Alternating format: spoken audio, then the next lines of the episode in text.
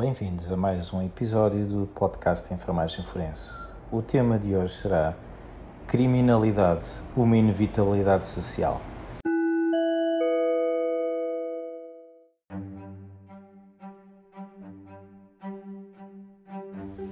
Começaria por recuperar algumas coisas que me parecem indiscutíveis. A primeira é que a história vem demonstrando que o crime se constitui como uma preocupação de todas as sociedades. A segunda é que a criminologia se encontra ainda numa fase de sistematização e organização de doutrinas e experiências para melhor poder descrever e individualizar os problemas atuais, entre os quais os relativos à sociedade. Porque o estudo do crime, como sabemos, sofre, entre outras, influências ideológicas que trazem consigo, invariavelmente, a marca do tempo e do lugar onde são produzidas.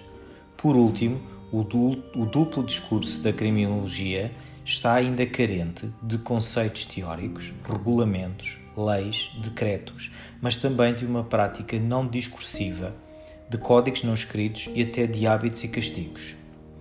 Estas marcas do tempo e do lugar encontramos-las desde Platão, que já via o crime como o sintoma de uma doença de causa tripartida paixões, prazer e ignorância.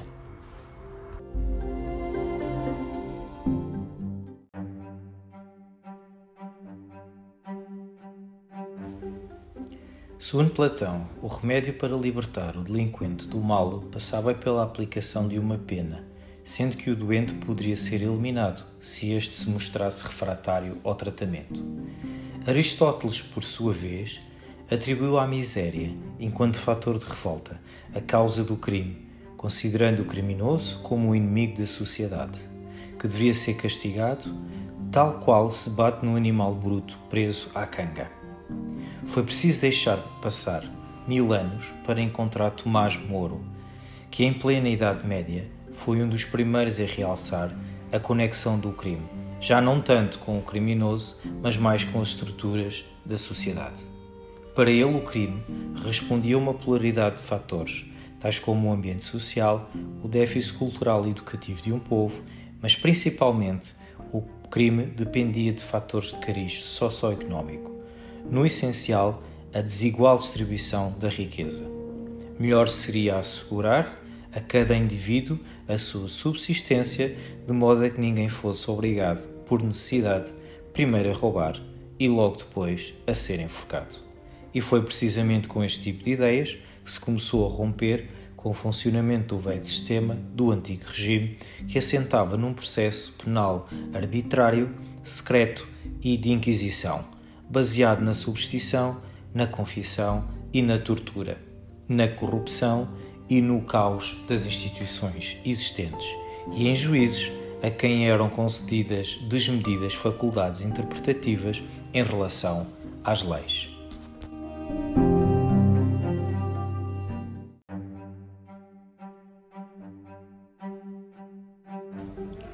Beccaria atacou o sistema penal da monarquia absoluta e da racionalidade, da arbitrariedade e da crueldade, das leis penais e processuais que existiam no seu tempo, às quais contrapôs uma política criminal baseada em leis claras e simples, com predomínio da liberdade e da razão, sobre o obscurantismo e um exemplar funcionamento da justiça, livre de corrupções. Surge assim uma nova racionalidade, comandada pelo direito objetivo onde quem devia punir não era a subjetividade, não eram as emoções, não era o povo, nem sequer era o juiz, era a lei. O juiz é um mero aplicador do que está na lei. Por seu lado, Rousseau formulou a famosa tese segundo a qual o homem é naturalmente bom, é a sociedade quem o perverte. Já Voltaire, por seu lado, acreditava que, por mais que os homens fossem diferentes na aparência, eram os mesmos em sentimentos e desejos e que a sociedade e as suas leis são o produto da interação do homem com o seu ambiente. E foi nestes termos que muitos enfrentaram o antigo regime e o sistema caótico, procurando humanizar as leis e o funcionamento das instituições, lembrando teorias sobre o funcionamento das instituições e respondendo ao comportamento criminoso com uma pena justa. Mas ao abusarem de tantos conceitos abstratos e formais, estes humanistas acabaram por se mostrar desligados da realidade. Afinal, tudo isto era muito bonito, mas a verdade é que a criminalidade não desaparecia. Pior, ainda aumentava mais.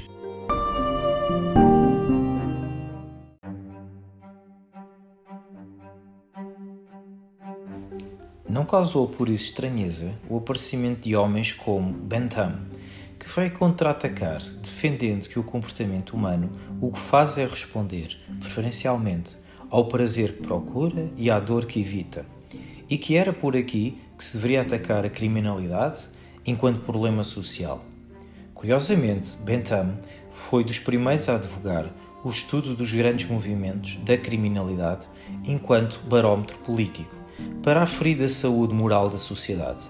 Quase em simultâneo, outros vieram associar-se a esta luta contra as ideias humanistas, justificando que o malfeitor é sinónimo de pessoa má e mal feita isto é, as deformidades físicas correspondem a vícios e a defeitos anímicos, a beleza física associa-se à bondade e o grotesco corporal à maldade.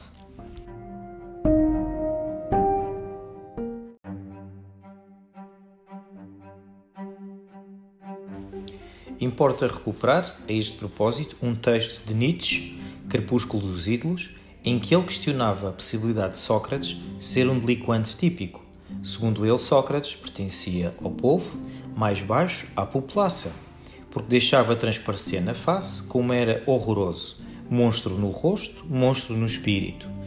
Logo, o criminoso poderia ser reconhecido à vista.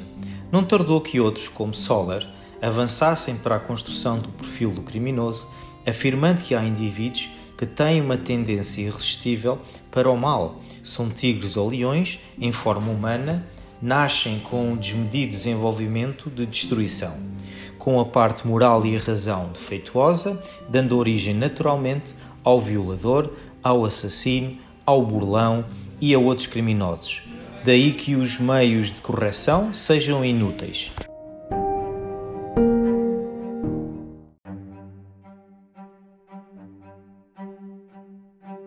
E foi assim que se chegou ao final do século XIX, onde nos deparamos com todo o novo contexto histórico, informação, e em que se assiste ao nascimento e posterior formação de ciências empíricas como a sociologia, a psicologia, a antropologia e a consolidação de outras, as chamadas ciências duras, como a física, a biologia e a química.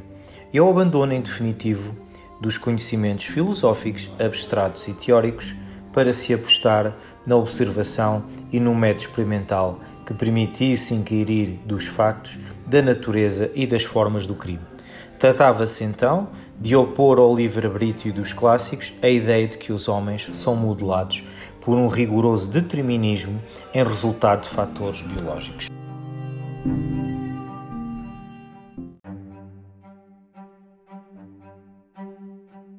A base do sucesso desta matriz assentou na obra de Lombroso, que entendeu o homem criminoso a partir da sua natureza, diferente do homem normal, pertencendo a um outro mundo, a uma subespécie humana inferior, degenerada, mórbida, um sujeito atávico, anacrónico, exteriormente reconhecível. Um exemplo desta visão aparece no excerto do seu relatório de autópsia relativo ao crânio do famoso salteador Vilela a partir do qual assegurou ter descoberto a causa anatómica da criminalidade, uma fossa occipital, mais próxima da estrutura óssea dos grandes primatas que dos homens. Ao abrir o crânio, encontrei uma nítida depressão que denominei fossa occipital média. À vista daquele crânio compreendi o problema da natureza do criminoso, um ser atávico que reproduz na sua pessoa os instintos ferozes da humanidade primitiva e dos animais inferiores. Assim explicavam anatomicamente os enormes maxilares inferiores, os altos molares, as arcadas superciliares, protuberantes, o tamanho máximo das órbitas, as, as orelhas acabanadas, os césseis encontradas em criminosos, selvagens e macacos, a insensibilidade à dor, a vista extremamente aguda, as tatuagens, a indolência excessiva, um anseio irresistível do mal pelo mal e o desejo não é só distinguir a vida na vítima, como de mutilar o cadáver, rasgar a carne e beber o sangue.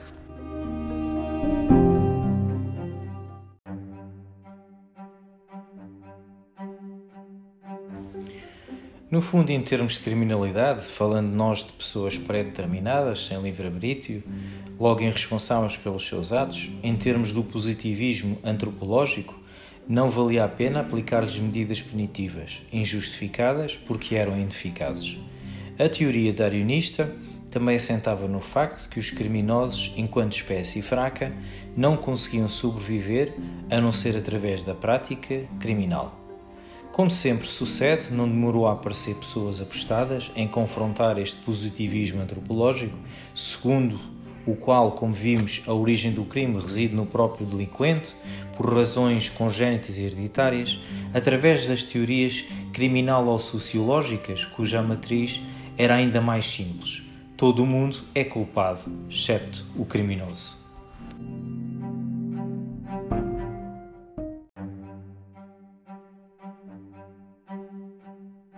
De acordo com as principais escolas sociológicas, o crime enquanto fenómeno social e o delinquente que, do ponto de vista qualitativo, não diferia dos demais cidadãos, são normalidades estruturais. O meio social é que é a causa fundamental do crime.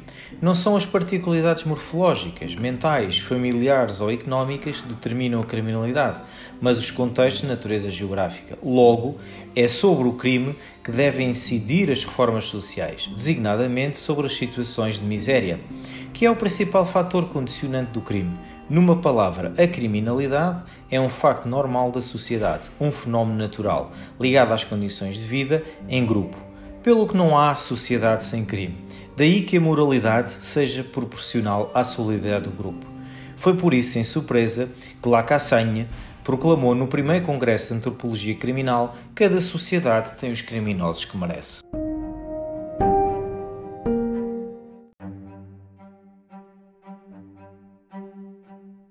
Até aos anos 50, a criminalidade era típica e o delinquente era típico quer fosse porque tivesse o crânio assim ou de outro modo.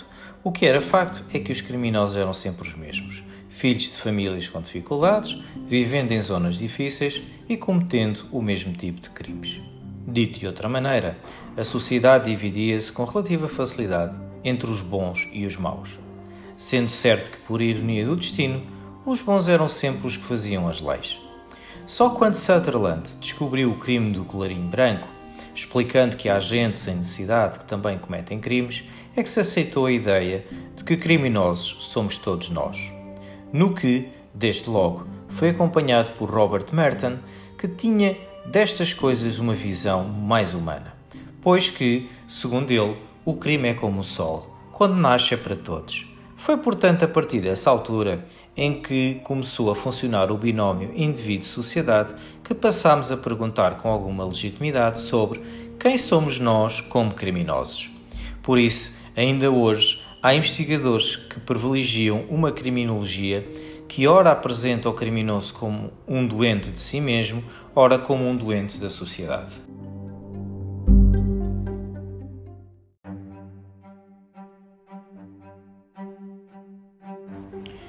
Segundo a perspectiva teórica mais recente, o crime é um fenómeno socialmente construído que envolve muito mais do que o indivíduo, o qual comete o crime por outras determinações que não apenas as biológicas ou psicológicas. São também as interações sociais que fazem com que o indivíduo cometa uma infração. É, aliás, assente nestas determinações que a criminologia atual sustenta os seus principais objetivos de estudo crime, fenómeno real, infração individual e acontecimento social, criminalidade, estatística e manifestação coletiva, criminoso e delinquente, facetas biológicas, psicológicas, sociológicas, antropológicas e interdependências sociais, vítima, gênese do crime, interação com o criminoso e influência sobre a sua passagem ao ato, controle social, reação da sociedade sobre o crime e o delinquente, através de processos executados por órgãos de controle social formais, uh, órgãos de controle social informais, como igreja, escola, emprego, tratamento do delinquente e da vítima, prisões e prognose, estudos de previsão em termos de ação criminal. Por tudo isto, podemos dizer que, atendendo à complexidade do fenómeno criminal, a criminologia é hoje uma disciplina eclética onde podemos encontrar um pouco de tudo.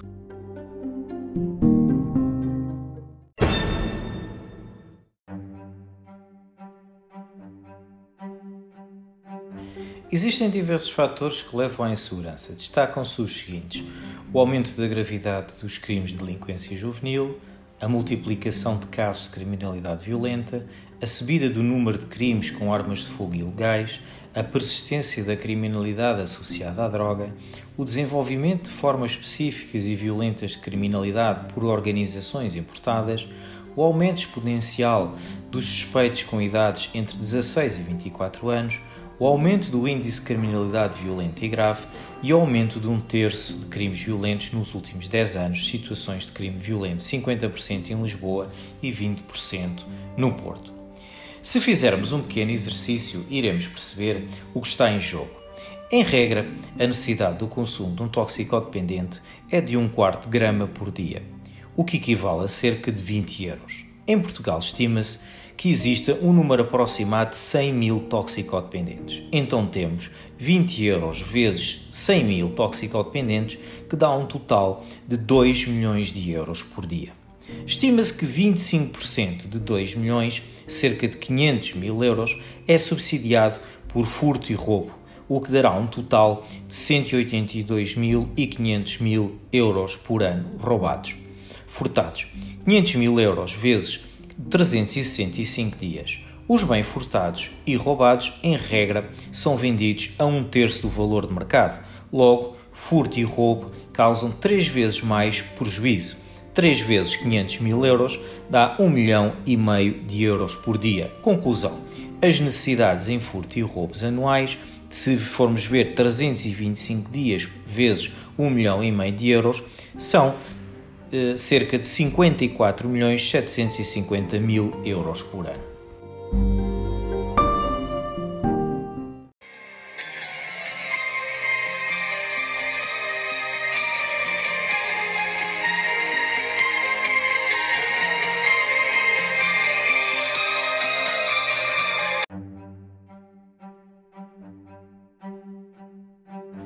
Como conclusão, podemos dizer que o debate sobre a criminologia em Portugal continua a ser esquematizado a partir do senso comum, de uma visão excessivamente estrita, em que funciona primeiro o olhar político e só depois a abordagem do fenómeno da criminalidade. Por exemplo, as estatísticas criminais demonstram uma alta incidência da criminalidade nas camadas socioeconómicas mais baixas e, paralelamente, uma pequena incidência nas classes socioeconómicas mais elevadas Continuamos a navegar entre antes um criminoso solto do que um inocente preso, continuamos a navegar entre um defender o criminoso porque ele é uma vítima da sociedade ou defender a sociedade dos que infringem a lei.